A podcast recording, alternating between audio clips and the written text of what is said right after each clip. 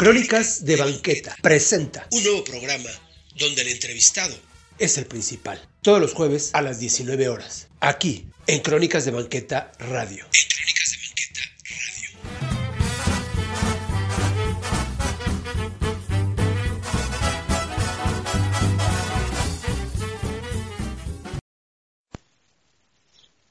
Hola amigos, ¿qué tal? Buenas noches. Yo soy Arturo Trejo y esto es Crónicas de Banqueta Presenta. Como cada jueves en punto de las 7 de la noche tenemos un programa más y en esta ocasión pues nos vamos a ir muy muy lejos. Yo estoy en México y, y como han visto pues ya hemos tenido gente de algunos estados de la República, de Querétaro. La semana pasada incluso estuvimos en el programa uno especial que, que se hizo, que se los recomiendo, entre antropólogos te veas, con gente de México, Brasil y Guatemala. Entonces, pues yo creo que ya nos estamos como que internacionalizando y ahora brincamos el charco mucho más allá y nos vamos hasta Europa. Nuestro invitado es, eh, ahora, él, es mexicano pero vive en Londres. Muy buenas noches, Horacio, ¿cómo estás? Muchas gracias por tu tiempo. Muchas gracias a ti, querido Arturo, por esta invitación. Eh, por supuesto, decirte que encanta el programa, así es de que brincas el charco para platicar conmigo, pero yo siempre te sigo en Twitter con tus eh, grandes historias, en, en tu canal de YouTube, tus grandes entrevistas, y pues agradecerte mucho esta, esta invitación y gustazo estar aquí contigo. Gracias, gracias, de verdad eh, que sí me emocionan estas palabras, siempre se los, se los digo cada vez que me, que me, que, que les gusta crónicas, y, y, pues bueno, vuelvo a repetirlo, ¿no? A mí me gusta que les guste, entonces eso es, es como, como el aplauso, la palmadita del actor, este, eso siempre es reco- reconfortante. Y si ustedes no distinguieron la voz, o sea, es porque de verdad no oyen noticias desde hace tiempo. y él es corresponsal de México en Londres para el grupo Televisa. Él trabaja en Televisa y ahorita nos, está- nos estará platicando. ¿Desde hace cuánto tiempo que trabajas para Televisa, Hor- Horacio? Pues mira, ya voy a cumplir casi 30 años de, de dedicarme a esto. Fue en eh, 1994, principios de 1995, cuando, me uní a esta, oficina aquí en, Londres.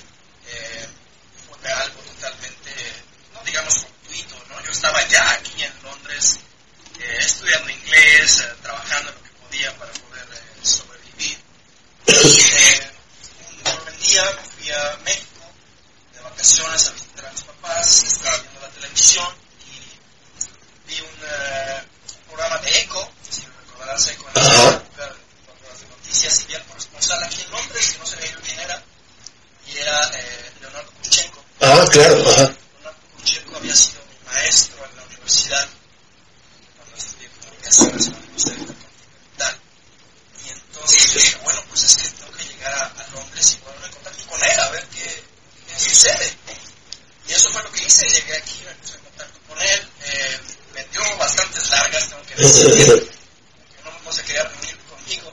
Eh, finalmente pude visitarlo en la oficina, eh, le rogué que me diera una oportunidad, lo primero que me dijo es, sí, me acuerdo de ti en la universidad, tú eras muy buen estudiante, verdad, no era yo muy bueno, ¿no? Pero este, él ya se iba a, Washington, le, iba a mandar, le iban a mandar a hacer un programa en Washington, entonces iba a llegar otro corresponsal aquí a Londres, Es- él se iba a llevar parte de su equipo, necesitaba encontrar nuevas personas para dejar aquí en la oficina.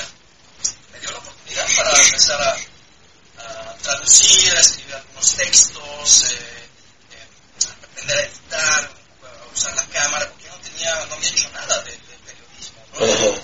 Siempre yo trabajaba en estos restaurantes aquí en Londres y cuando la gente me preguntaba, bueno, ¿qué haces? Yo decía con mucho orgullo, pues soy periodista, pero por dentro yo decía, pues es que no me he dedicado, no he hecho absolutamente nada de periodismo y era una sensación horrible el, el decir que eres periodista sin haber trabajado en ello. ¿no? Entonces, Sí. finalmente me dio la oportunidad después de seis meses, eh, él se fue a Washington, entró el nuevo corresponsal, leyó aquí y pues hasta la fecha, aquí seguimos. Fíjate, fíjate un poco, bueno, tú ya conocías el, el- este clima que te da Londres, porque México, pues es como para, paradisiaco, ¿no? En, en comparación a, a, a Londres, no sé cómo está ¿Cómo ha sido todo este cambio? ¿Cómo, ¿Cómo fue? Porque cuando hace frío sé que hace bastante frío. Sí, eh, no tanto, ¿eh? Yo creo que ya con el cambio climático en este año vino solamente un día de nieve. Eh, fue bastante de semanas. Eh, y, de ahí en fuera estaba bastante tranquilo. Ahorita ya estamos otra vez en 12, 13 grados. a mí no me molesta mucho el frío realmente. Lo más difícil ha sido alejarme, como dices, de, de México, de su clima, de su gente, de, de su comida, de, de la familia, Sí. de los seres queridos. Eh, siempre trato de ir a México, al menos una vez al año. Afortunadamente mis papás están todavía eh, con nosotros. Eh, por supuesto, por la pandemia no he podido ir en el último año. Eh, pero siempre trato de estar en contacto y es una añoranza eh, total todo el tiempo hacia México. Eh, una de las razones por las cuales eh, sigo y que algún día espero me canjees esta entrevista por me encantaría dar un- una caminata por la Ciudad de México que contara, si no es contigo, a lo mejor con la mirada de Beca Duncan, por ejemplo, ¿no? esas historias que, que todos ustedes cuentan de ese México del pasado. eh, a mí me fascina, siempre historias de México, desde la revolución hasta la independencia, hasta, no sé, todo, todo el tiempo estoy eh, añorando todo lo que fue mi infancia en México. Entonces, eh, siempre es una dualidad de estar eh, eh, en, en- en Londres, pero también todo el tiempo en México.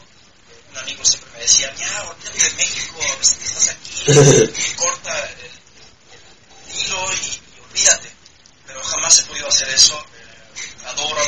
Eh, adoro a la gente, me duele también las cosas como están sucediendo ahora, eh, pero siempre, siempre estoy en contacto. Yo creo que algún día, algún día volveré, no sé las circunstancias, pero espero quizás sea. No, esperemos, esperemos que sí. Ahora no sé, este Leonardo Kurchenko ya forma parte de, bueno, no sé si ya está aquí en Televisa México, pero él era o fue ya parte importante de la sección de noticias, ¿no? Así es, sí, eh, eh, yo siempre le agradeceré, para mí él es eh, mi gran mentor, eh, siempre sigo sus pasos, actualmente me parece que está en el financiero, Sí. acabo de leer un artículo que, que escribió, siempre hace radio, en fin, y no tuve la oportunidad de trabajar mucho con él, excepto cuando fue una boda real entre el presidente William y Kate, Ay. vino a él aquí a Londres para un programa especial con Adela Micha en, en aquella época, pero siempre para mí va a ser un gran mentor desde los tiempos de universidad, así es de que eh, siempre, siempre pienso en él, siempre es muchísimo cariño y muchísimo respeto. Por cierto, escucha Leonardo, eh, ya te lo he dicho varias veces, pero, pero siempre serás para mí el gran mentor. Claro, claro, esperemos que sí lo escuche y si no vamos a hacer que lo haga. Al igual que Beca, esperemos que también lo, lo escuche y claro que sí, hacemos ese, ese paseo. Beca también afortunadamente ha tenido la oportunidad, bueno, yo he tenido la oportunidad de poderla entrevistar. y este, entrevista, Ah. maravillosa, y no, yo no tengo eh, el gusto de conocerla en persona, pero siempre la sigo, también hay Mauricio, Claro. Etcétera, eh, son enormes sus trabajos y, y- y su conocimiento es, es sin paralelo. Claro, claro, claro que sí. Vamos a, empezar, si, si te parece, hacer como un, retroceso de tu vida, o sea, de cómo es que eliges esta, esta carrera, eh, cómo entras a, la UIC, pero un poquito antes, este, ¿tú cómo recuerdas cuando eras niño y tus papás te llevaban a visitar algunos lugares? ¿De qué colonia eres? ¿Dó- ¿Dónde, dónde naces tú, Horacio? Eh, sur de la ciudad, ahí están mis papás, eh, mi casa está en, en la- cerca de las Águilas, por la. Lomas de Tarango, por Barranca del Muerto. Eh, no nací ahí, llegué ahí a los dos años, pero prácticamente toda mi vida ahí en, en el, en el sur eh, de la ciudad. Eh, ¿cómo, cómo fue que, que, que- que escogí esta carrera? Pues sinceramente, no es que yo fuera mal estudiante, ¿no? Pero sí, yo Sí. Física, química, todo esto. No sé por qué, además dice área 2, más complicadas, preparatoria, queriendo ser yo quizá veterinario, ¿no? Porque me encantan los animales también.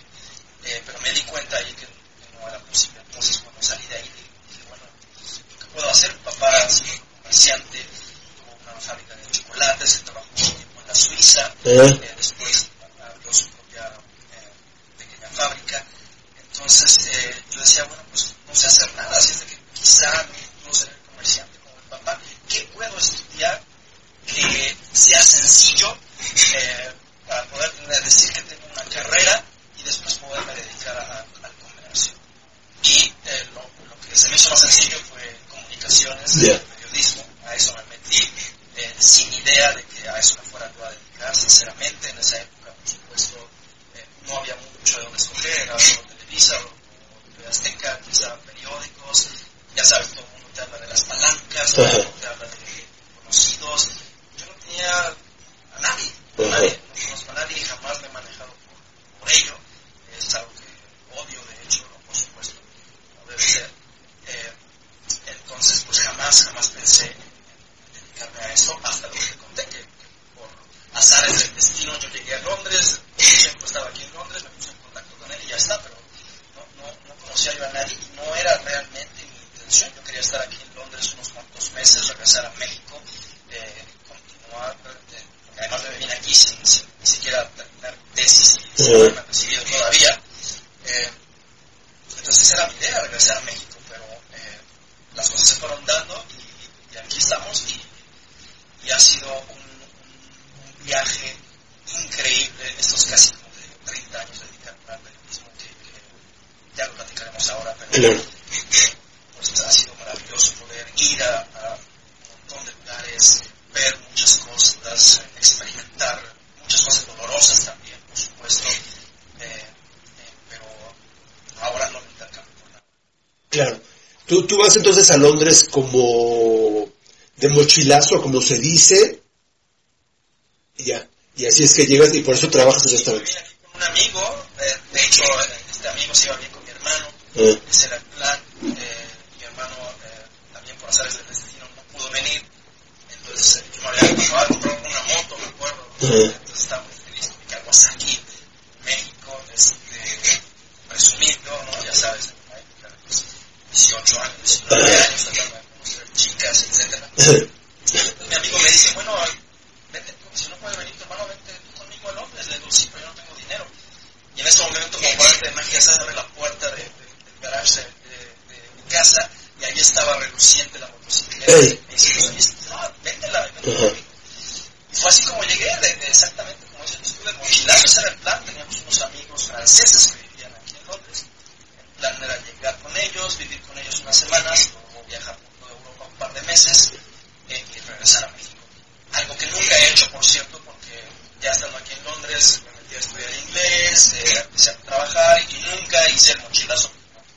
Todo Europa es algo que, que traigo aquí metido que tengo que hacer. Nunca me he podido perder por el mundo dos, tres, seis meses. No, me Claro, claro, claro.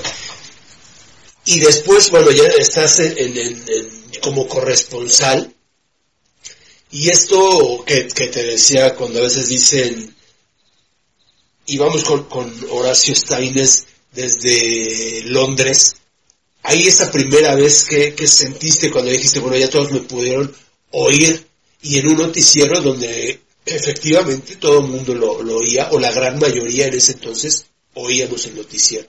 Comienzas con quien, con, el, el, eco dices, para que, que lo llevaba era Jacobo, Así es, sí. Eh, eh, te digo, yo había empezado solamente como traductor, escribiendo algunos textos, etcétera. Y me acuerdo que tenía yo el pelo largo, ¿no? una manga así, larguísima, un chavito, ¿no? Dos años, ¿no?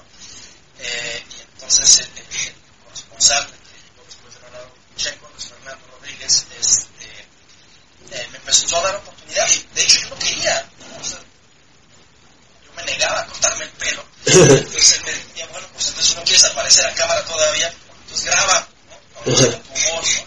Pues poco a poco empecé a, a, a, cogerle el gusto, digamos. Yo no soy, soy alguien, como te decía, tímido antes de, de empezar a grabar el programa, entonces eh, es algo que siempre me ha costado mucho trabajo, eh, el momento de estar frente a la cámara, el momento de, de hablar,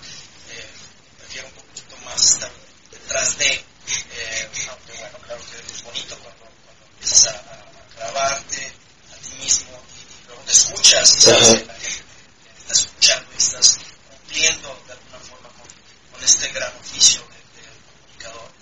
Eh, pero siempre ha sido una, lucha constante entre esa, digamos, entre comillas, figura pública y el no querer serlo Claro, y estás en la época en la que todos estos corresponsales en Televisa pues son, son grandes periodistas como el este el de España. Alberto, Peláez eh, Valentina Larraqui en, en Italia en Roma precisamente.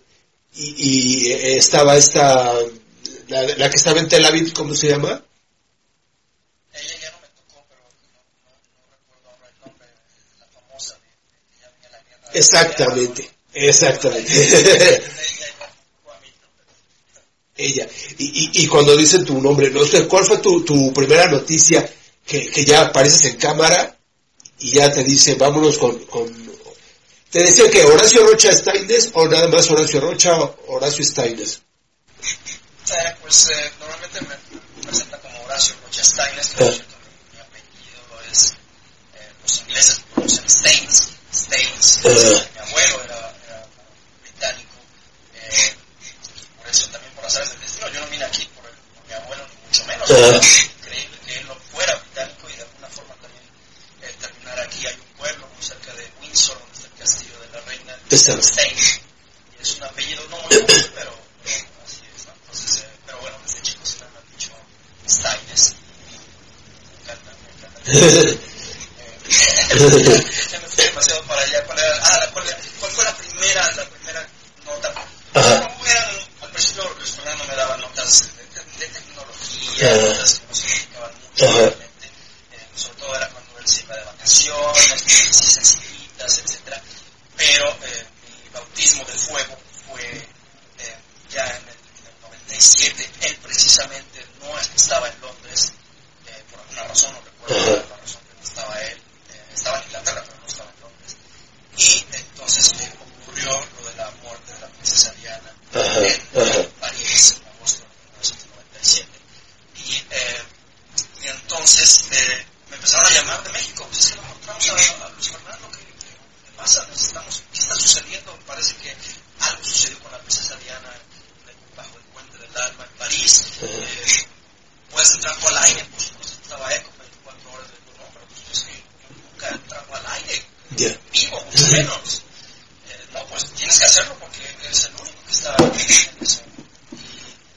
Y, y ese fue mi bautismo de fuego, el, el estar además narrando conforme se iba, a- a- la situación, porque al principio, recuerdo hacerlo, eh, pues se manejaba que a lo mejor estaba viva, que estaba en, el hospital, que, si- que si no había pasado nada, que si era falso, que si era verdadero, que si había visto caminando en el hospital, eh, que empiezan los, los, los, los políticos británicos a dar versiones oficiales, etcétera, y todo esto vivo junto con mi esposa en ese momento en París, eh, y, y en el momento de poder eh, decir al aire que todo está confirmado, ya por ahora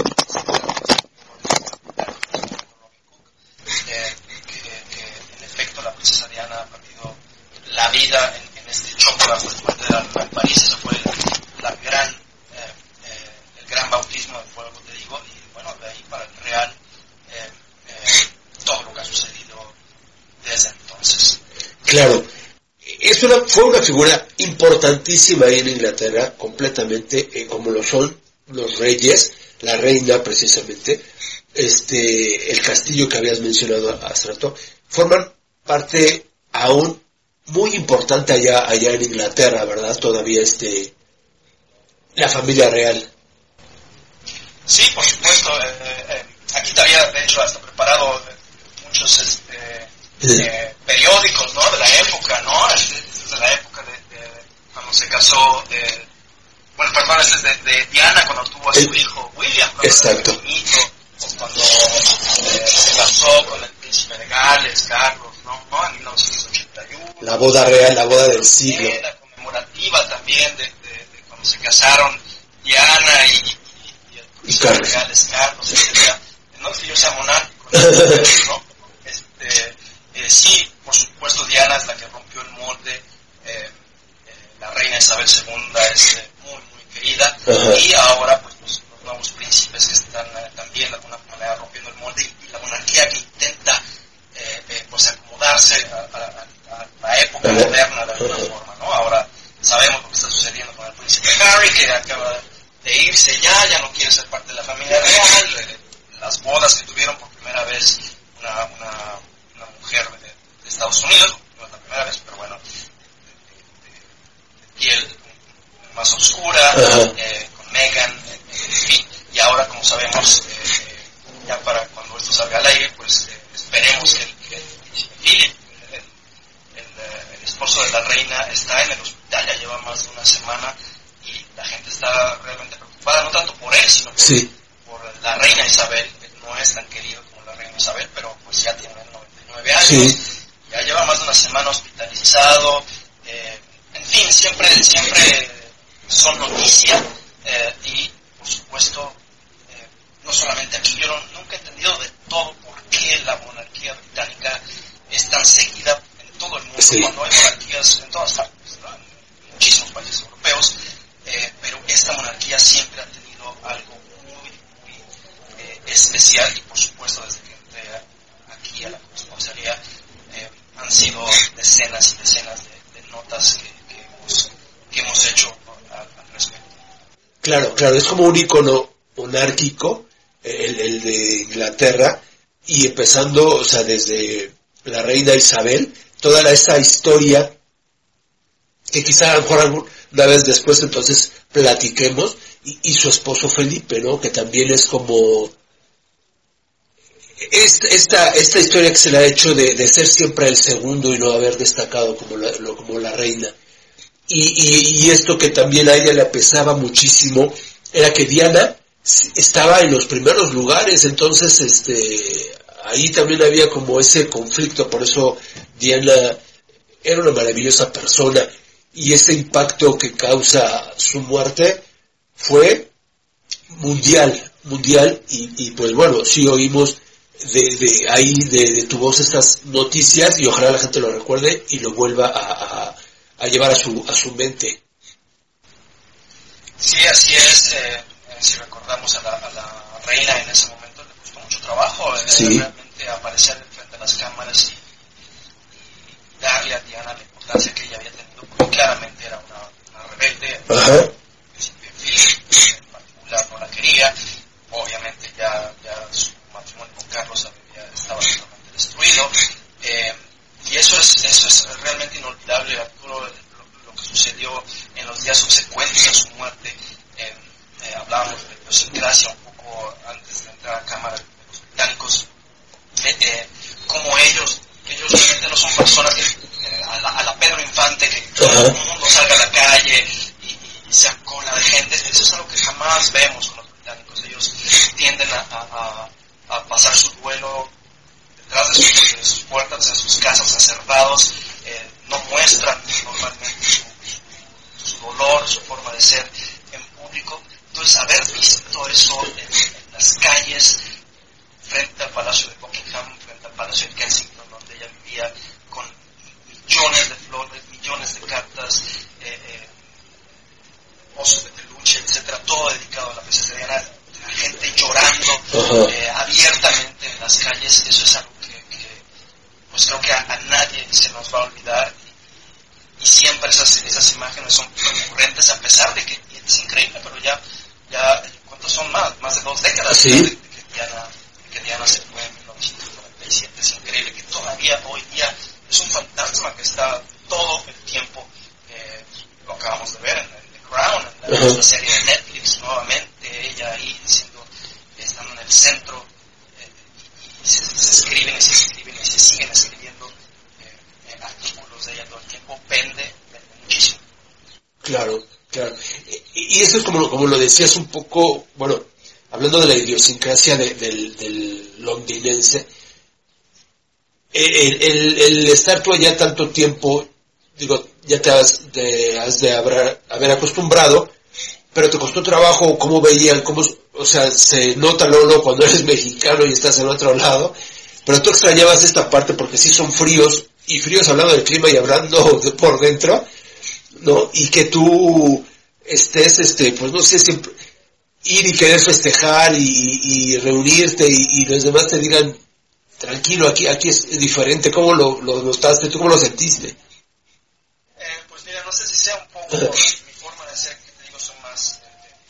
eh, introvertido, eh, quizá también genéticamente de mi abuelo, eh, no lo sé, no es algo que a mí me haya eh, costado mucho trabajo, sinceramente, siento que no soy tan mexicano en ese sentido, no soy tan, tan fiestero, no soy tan, no, no- me gusta estar, nunca fue, fui mucho de discotecas, de allá, de la música todo volumen, de, de los mercados, de los, los gallos, nu- nunca, nunca fui así, entonces eh, aquí me hice más así, entonces yo, yo muchas veces cuando voy a México me encuentro, más bien yo soy que choco, porque no es que yo llegue a México y pueda ser como ser aquí en Gran Bretaña, sino que eh, mamá siempre me regaña de cómo es que, ay, dame un abrazo, ay, dame un beso, ay, nunca, nunca ha sido así, ¿por qué? Eh, entonces, claro que hay momentos en que deja de ser mexicano y sí hay ciertos choques en la forma de ser de los británicos. Realmente yo no tengo eh, muchos amigos británicos, tengo uno o dos. Eh, la gran mayoría terminan siendo latinoamericanos, mexicanos en, en particular, porque eh, yo no termino de entenderlos.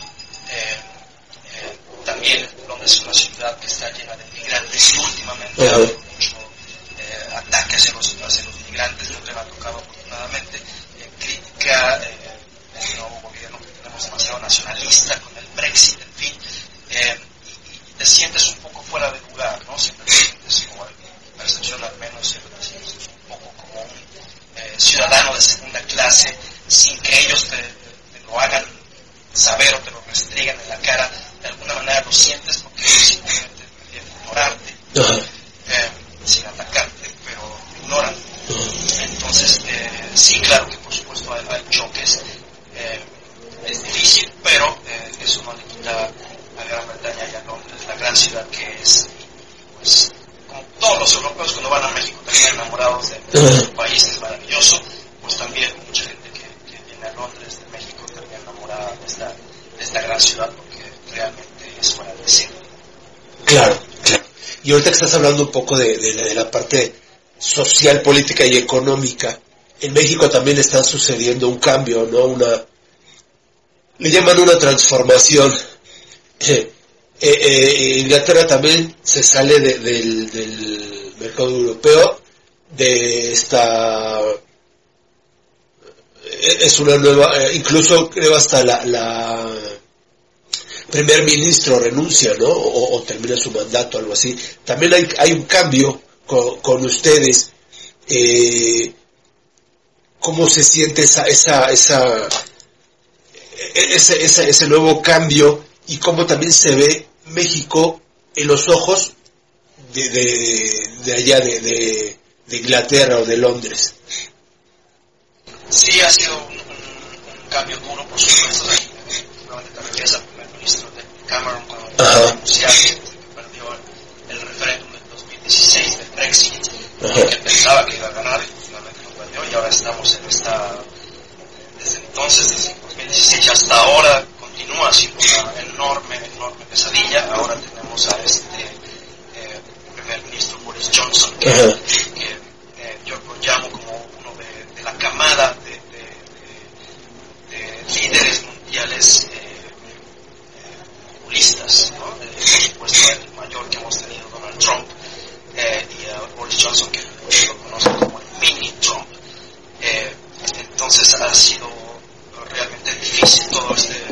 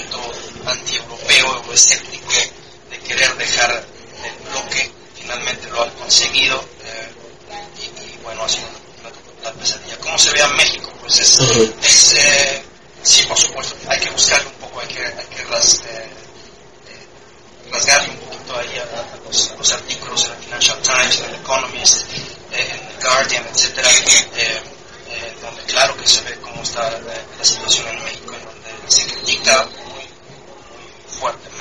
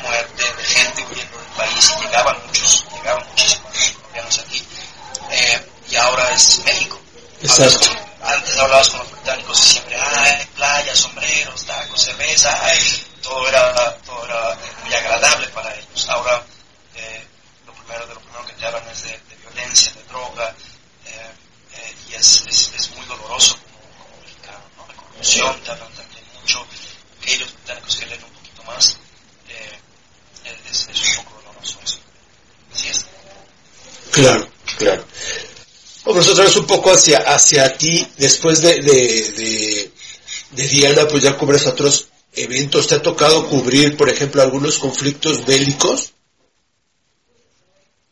Sí, de hecho, fíjate, aquí también tuve que ah, escribirlos y un poco, porque ya, este, ya, pasado, ya, han pasado algunos años. Eh, sí, eh, pues fueron muchos, eh, bueno, han sido varios, digamos, conflictos que tocaron. Em, todo empezó después de la caída de las Torres Gemelas. En el empezó, si recuerdas, esta guerra en Afganistán. Eh, y entonces eh, yo empecé a ser corresponsal en el año 2000 apenas. Entonces,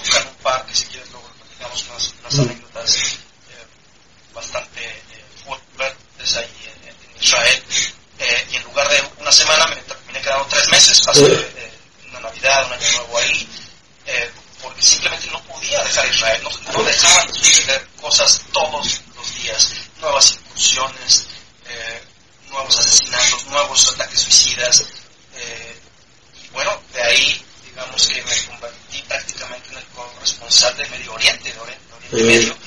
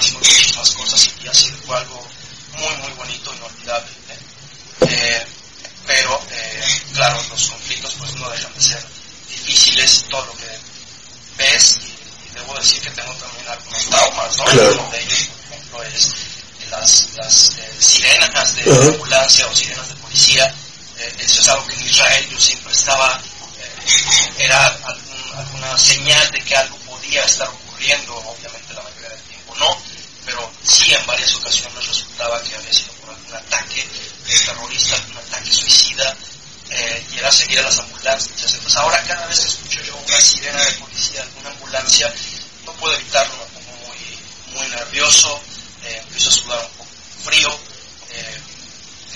en fin, son cosas que se te, se te quedarán por siempre, pero eh, eh, pues increíbles las experiencias que son solamente una vez en la vida y que pocos, pocos podemos decir que, que no hemos pasado. Claro, claro. Y entre ustedes, entre los corresponsales en ese detrás de cámaras, que dices, que se platican? Porque sí, sí, o sea, lo haces con, es tu trabajo y es la pasión del periodismo, pero también es la parte humana, ¿no? También es el conflicto y el decir, y si nos toca, y si alguna bomba cae de nuestro lado, ustedes qué, qué, qué, qué este, qué se platican en ese detrás de cámaras. Sí, claro, este, em, sí, algunas, algunas personas le- les llaman a todos estos corresponsales la tribu, ¿Eh? porque realmente te los empiezas a encontrar en diferentes lugares. Y si te estás dedicando a Medio Oriente, te los encuentras a cada rato en, en Egipto, en Libia, en Israel, en Palestina, en Jordania, en el Líbano, etcétera, en, Irak, en Siria. eh, entonces, eh, es gente que normalmente nos terminamos eh, apoyando mucho. salimos luego ya por las eh, noches, aunque yo no soy alguien que haga mucho eso, yo, yo debo decir que mucha, mucha de esta gente pues dice es que es su vida, ¿eh? mucha de esta gente Sí. no sabe regresar a, a- a- los países en donde no hay conflicto, Mm. eh, como el caso de, de- de Mary Colvin, por ejemplo, esta, esta chica, ¿te, te acuerdas de ella? Sí. Que el parche, eh, que ya ha hecho películas también, ella no, sa- no, no podía estar en, en- en Estados Unidos o en Londres eh, en una vida normal, tenía que estar en zonas de conflicto. Eh, y yo tengo que aceptar que cuando estoy en esos lugares, cuando he estado en esos lugares, yo no lo extraño. en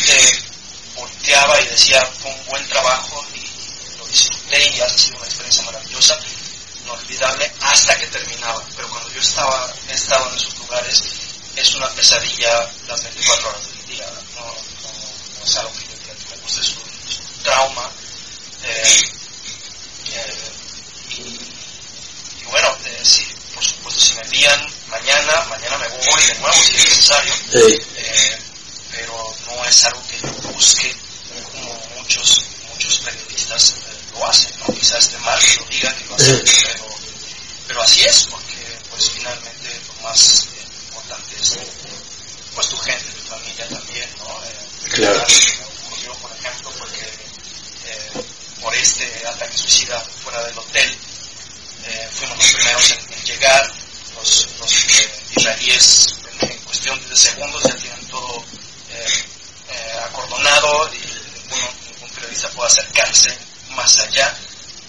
Para ese entonces nosotros ya teníamos todo grabado, finalmente fue el premio de periodismo a nivel nacional por la nota más oportuna y eh, al momento de entregar el premio en México eh, yo tuve que tomar la decisión entre ir a recibir el premio a México, eh, usar mis vacaciones para eso o mejor ir de vacaciones a México y estar con mi familia, mis papás, pasar con ellos Navidad y cumpleaños de mi papá y, preferí mejor eso, ¿no? fui a recibir el premio porque preferí estar con, Claro. Eh, decisiones que uno toma, ¿no? Claro, claro, claro. Y, y, y, hay otra parte también, por ejemplo, no sé si te toca, que es ya como que la parte más tranquila de, la, de, de, ser el, reportero o el corresponsal. Te han tocado mundiales, olimpiadas, eventos deportivos. Digo, ahí esta parte ya también cambia, ¿no? Minimiza ahí un poco la otra parte. ¿En dónde has estado? Sí, claro. no, es algo que, a lo que yo me dedique mucho, eh, eh, pero eh, hay cosas, por supuesto, muy interesantes también. No sé, uh -huh. la cobertura tiene que ser a, a un conflicto. ¿no? También me ha tocado, no sé, ir a, ir a, Roma para el nuevo Papa cuando el uh -huh. Francisco llegó. estuve ahí con con con Larraqui, eh, eh, ayudándoles en la cobertura, eh, la muerte de Nelson Mandela también en Sudáfrica, un viaje inolvidable, muy doloroso también el ver como, claro. como, como Madiba, como de vez en cuando cariño que lo tenía preparado, un, un periódico de aquel entonces cuando él estaba realizado, decía que iba a morir, finalmente consiguió sí. Salir del hospital todavía unos meses más, a finales de ese año, me parece que 2013, finalmente muere eh, Nelson Mandela, en fin, eh, y claro, como decías tú, los Olímpicos, ¿no? Los Olímpicos de Londres, que fue en 2012, no es que me toque mucho realmente, eh, eh, me acuerdo que vino López Dóriga y hizo muchos programas especiales desde aquí y nos tocó ayudarle también a la cobertura, pero en general no mucho de deporte, pero sí muchas cosas sociales, ¿no? Mucho de tecnología, mucho de medicina, sobre todo ahora con la pandemia. Es el monotema que tenemos todos los periodistas, eh, todo es COVID-19. bueno, el Brexit, en fin, política, por supuesto, que tampoco no es lo mío, no es lo que más me gusta. Siempre prefiero cosas eh, más eh, sociales. Claro, claro. Y, y, y, hablando un poco del aspecto de la pandemia del COVID-19, esto también, y, lo comentábamos hace rato también fuera de, de, de, cámaras, ha sido como los mexicanos que no hemos querido este, acatar algunas reglas y desde un principio haberlas cumplido y esto ya hubiera sido mucho más fácil antes que una vacuna, que es lo que más deseamos, pero el salir con el cubrebocas, el hacer sana distancia, el no estar en eventos concurridos, y, y, ahí también parece, porque hubo un segundo brote en Inglaterra, cómo, cómo se comporta la gente y cómo está ahorita el ambiente bajo este esquema de nueva normalidad. Sí, mira, ahora estamos en ya en el tercer confinamiento que esperemos termine en, las próximas semanas. El 8 de marzo regresan los niños a, a clases y luego poco a poco esperamos ir saliendo. Eh, pero en efecto, en efecto, eh, yo le echo la culpa más que nada al gobierno, que no tomó las decisiones correctas en el momento adecuado, siempre se tardó mucho, que no dio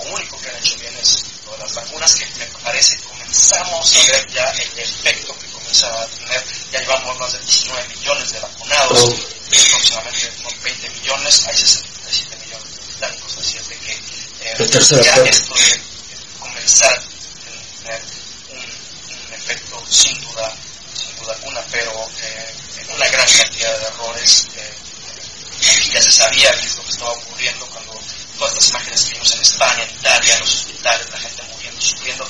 Aquí no había llegado todavía el virus o apenas empezaban a llegar los primeros casos. Se sabía que es lo que iba a ocurrir y el gobierno no tomó cartas en el asunto. Una gran cantidad de errores. Los, los, los confinamientos siempre llegaron una o dos semanas tarde y una o dos semanas tarde eh, se paga eh, muy caro con, literalmente miles de vidas. Así es de que eh, en general la gente trata de cumplir, no faltan los que no, pero la policía ha cumplido con su, con su trabajo, el, gobierno no tanto, pero bueno, parece que finalmente ahora estamos pues, de salida, esperemos, ¿no? Todavía faltan unos 3 o 4 meses hasta que este confinamiento termine, esperemos, y que la gran mayoría estemos vacunados, ya dicen que para el 15 de abril todos los mayores de 50 años estaremos vacunados, y como yo ya tengo 50 meses, pues espero que me toque próximamente.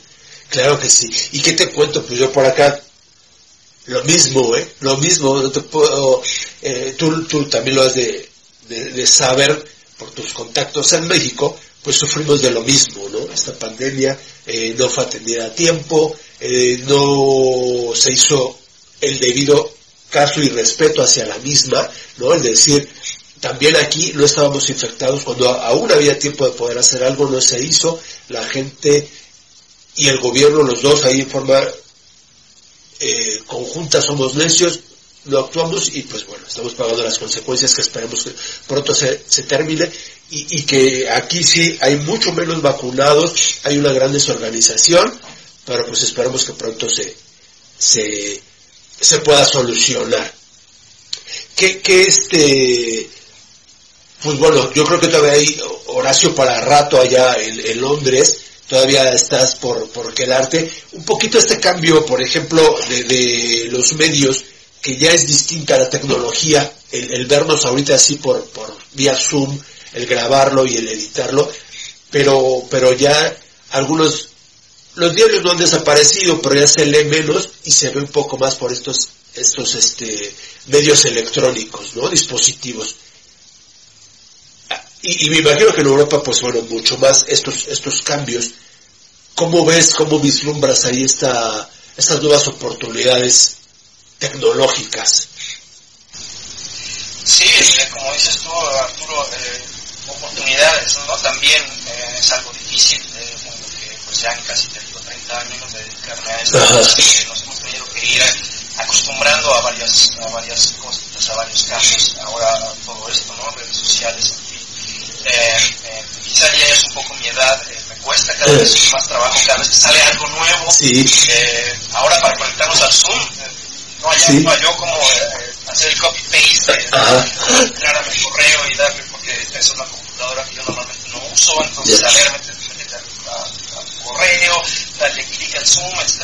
Eh, ya me cuesta cada vez más trabajo antes la edición, era con cassette, Sí. eh, ahora ya todo es eh, con Final Cut y otros programas. eh, cuando yo lo tengo que hacer, cuando mi camarógrafo se va de vacaciones, cuando mi editor se va de vacaciones, tengo que sentarme a editar. eh, me cuesta un poco de trabajo. ¿no? Eh, hace tiempo que quiero, por ejemplo, yo empezar un podcast o quiero eh, empezar un canal de YouTube también. eh, y como que no le hallo mucho a la tecnología, me da muchas cojeras aprender eso, ¿no? Yo digo, pues alguien que me haga las cosas técnicas, porque yo, yo lo que quiero es escribir y quiero grabar, pero la, la, el lado técnico me cuesta un poco de trabajo. Eh, pero, pero creo que nos vamos siempre eh, acostumbrando, ¿no? Y, y de alguna manera también para todo este tipo de cosas como va a ser muy difícil, sin duda alguna, y sobre todo para coberturas eh, eh, de guerra, por ejemplo, que hablábamos, eh, ya es cada vez más eh, difícil cada vez más diferente. Antes viajabas con todo el equipo, antes viajaban tres, cuatro personas, ahora se va uno solo, ya ni siquiera envían al corresponsal, ahora de todos por medio de agencias, reciben las imágenes de todas formas, es mucho más caro, eh, entonces eh, eh, eligen con mucho más cuidado a dónde te van a enviar, por cuánto tiempo, cuánto, te va a gastar, eh, eh, porque de alguna forma es más sencillo, Claro. pero para, para el oficio de, Sí.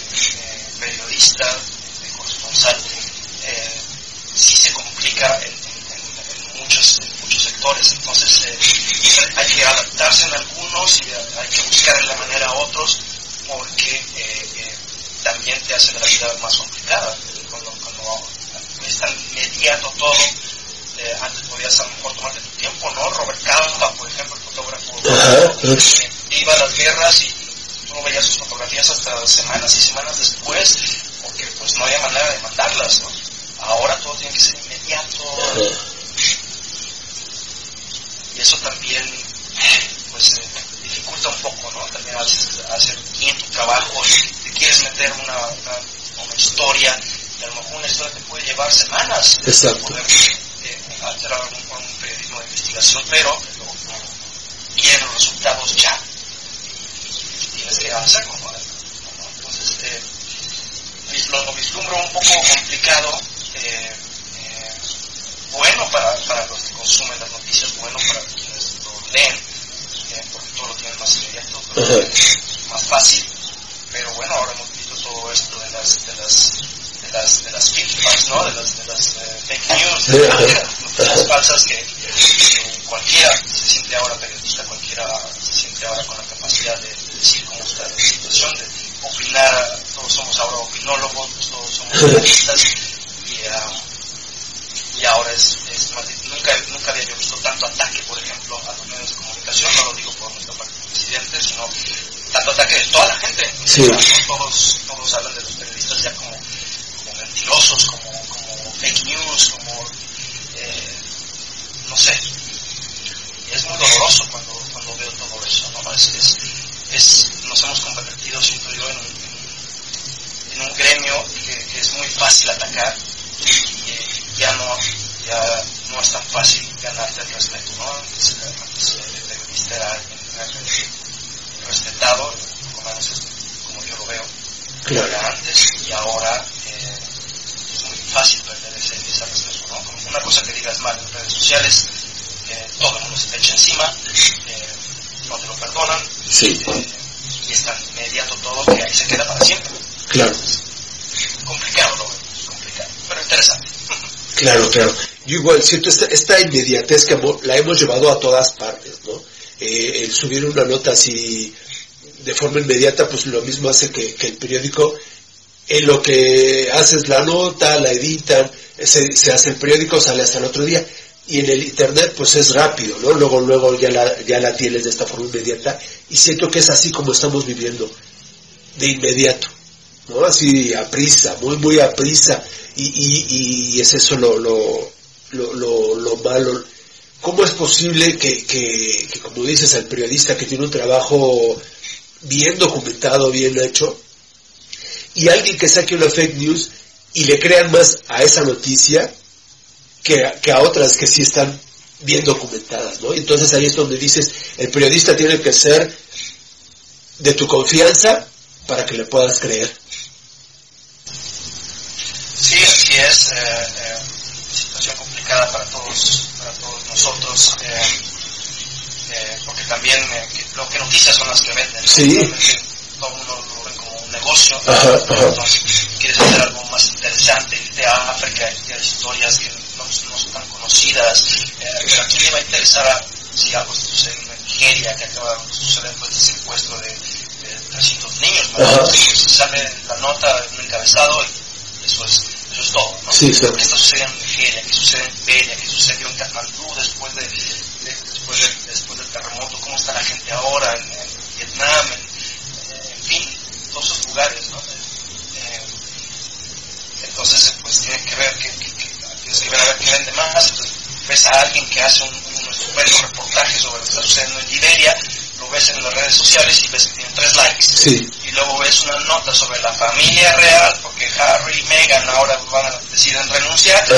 Son millones de personas los que están hablando de eso, ¿no? Entonces, eh, eh, pues es una lucha constante, ¿no? También Sí. de, de, de, pues tienes que hablar de todo, pero, pero buscar las cosas que realmente valen la pena.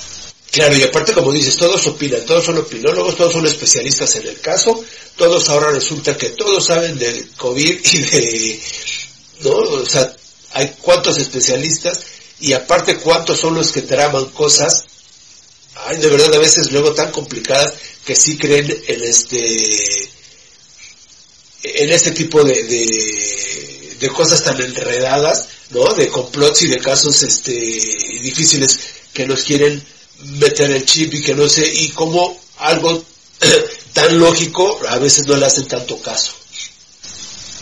Sí, así es. Yo de, de hecho ahora estoy trabajando y quiero trabajar una, una nota muy interesante sobre todos estos de antivacunas, por ejemplo, ¿no? Todas estas eh, fáciles Ajá.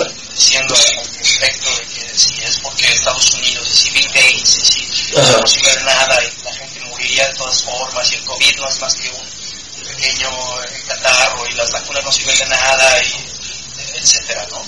Eh, y realmente he estado leyendo mucho al respecto de cómo se ha convertido también en un negocio. Sí, Toda sí, esta sí. gente eh, recibe dinero por, por, por, eh, por medio de, de, redes sociales, de crowdfunding, etc. Eh, y estamos hablando de miles y miles de dólares, donde eh, pues para que te apoyen en, en, tu campaña de antivacunas, pues pides eh, el apoyo, pides el dinero y la gente está dispuesta a gastar ese dinero. Y gente que a lo mejor ni siquiera cree en lo que está en, las mentiras está diciendo, pero se ha dado cuenta de su negocio, ¿no? Y hemos visto gente que está vacunando eh, cosas que no son vacunas en, diferentes países. Esperemos que no suceda en México, afortunadamente aquí no solamente se ha visto un caso al respecto de una persona que vacunó a una pobre chica con algo que no era una vacuna. Eh, en fin, eh, entonces eh, tratando de trabajar esa nota ahora no es fácil, por supuesto, porque ¿quién te va a decir que sí? Yo, yo este, estoy haciendo una gran cantidad de dinero gracias a, que soy un antivacunas, pero hay mucha gente, hay mucha gente que se cree todas estas historias y, y está dispuesta a gastar su dinero. Claro, claro. Pues bueno, ya sabes que aquí el tiempo se nos terminó y gracias por, por, por, por platicarnos todo esto, por... Eh, no sé, a veces la, la, gente no sabe qué, qué hay detrás ¿no? del periodista, de verdad, que, que, investiga, del corresponsal, del del que ha estado en tantos eventos y, y, que lo comentas tú y que lo platiques, pues bueno, siempre es, es interesante. Y aparte, gracias por el tiempo, porque aquí, pues son cuántas, seis horas de diferencia, ¿no? Así es. Entonces, este, pues aquí es una hora, allá es otra hora, y de verdad muchísimas gracias por, por tu tiempo, Horacio, y que la gente te siga en, en redes, tú estás como que arroba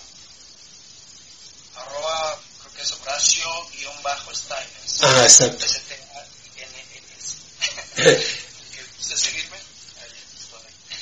Claro, claro, yo, yo, lo voy a. Eh, sacamos ya ahí algunas fotos para que la gente vaya viendo todas estas noticias. Esperemos no se haya quedado nada en el tintero. Y si no, pues que no sea la primera vez y nos volvemos a, entrevistar. Claro que sí, Arturo. Agradecerte a ti. Un saludo a todo tu auditorio. Eh, espero que haya sido una. Eh, consideren una plática amena, que hayan aprendido un poquito, aunque sea de cómo se vive aquí, de este lado del charco, de cómo eh, es el trabajo de un, periodista mexicano aquí. Eh, y, pues nada, estaremos al tanto de todo lo que tan interesante que siempre estás compartiendo, Arturo. Eh, por supuesto, no, dejo de yo escuchar tus programas, acabo de escuchar también el que tienes con la crítica Berta Hernández. Exacto. Eh, fue maravilloso ese programa. En fin, eh, eh, que siempre me aconseja sobre libros y siempre me, aconseja sobre cosas en redes sociales. Sí. Me conocer la persona, pero son las cosas que valen la pena en esas redes sociales. No voy a ataque mucho odio, hay, mucha gente que vale la pena. Gracias, gracias Horacio, de verdad. Y, y, y algo, este, tú has estado, pues bueno, ya 30 años allá y algo que a lo mejor no te esperabas.